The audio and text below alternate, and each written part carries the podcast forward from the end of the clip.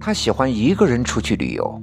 这次他要到山里探险，无奈到山脚的时候已经是傍晚时分，只好在山下的旅馆先投宿一宿。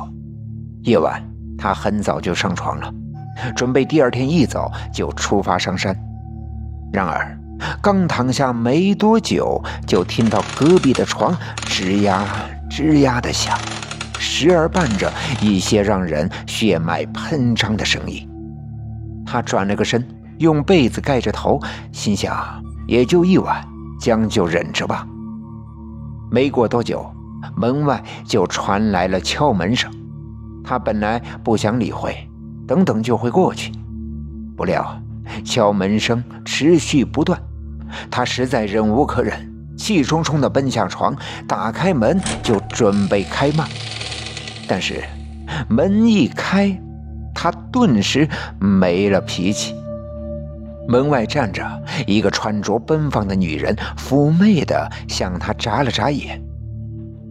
他全身都软了下来，心想：莫非刚才隔壁的仁兄是在享受这服务？深山老林，三更半夜，接下来该发生的就发生了。正当他回味着余热，从激烈运动中恢复的时候，眼前的女人。突然变了个样，嘴巴和喉咙开了个大窟窿，鲜血从洞里喷溅而出。他吓得一边大叫，一边跑下楼，抓住旅馆主人就问：“你家旅馆是怎么回事？怎么有个嘴上长着窟窿的女人在我房间里？”馆主听完也吓得满脸铁青，说。那，那其实是我老婆。之前跟那房间里的旅客鬼混，没发现那旅客是个逃犯。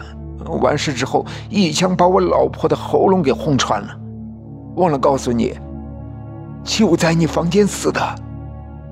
本来消失了大半年，我才重新开放那房间，想多赚点。没想到此刻，他又回来了。他本想退房，但想到荒山野岭的，总不能睡树林，折回也没有夜车了，只好让老板换了个远点的房间，房费全免。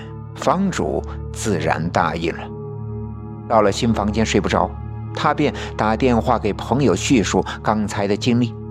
这时，隔壁又传来连绵起伏的声音，他壮起胆。悄悄走过去，心想，不能让其他男人也上了那女鬼的当。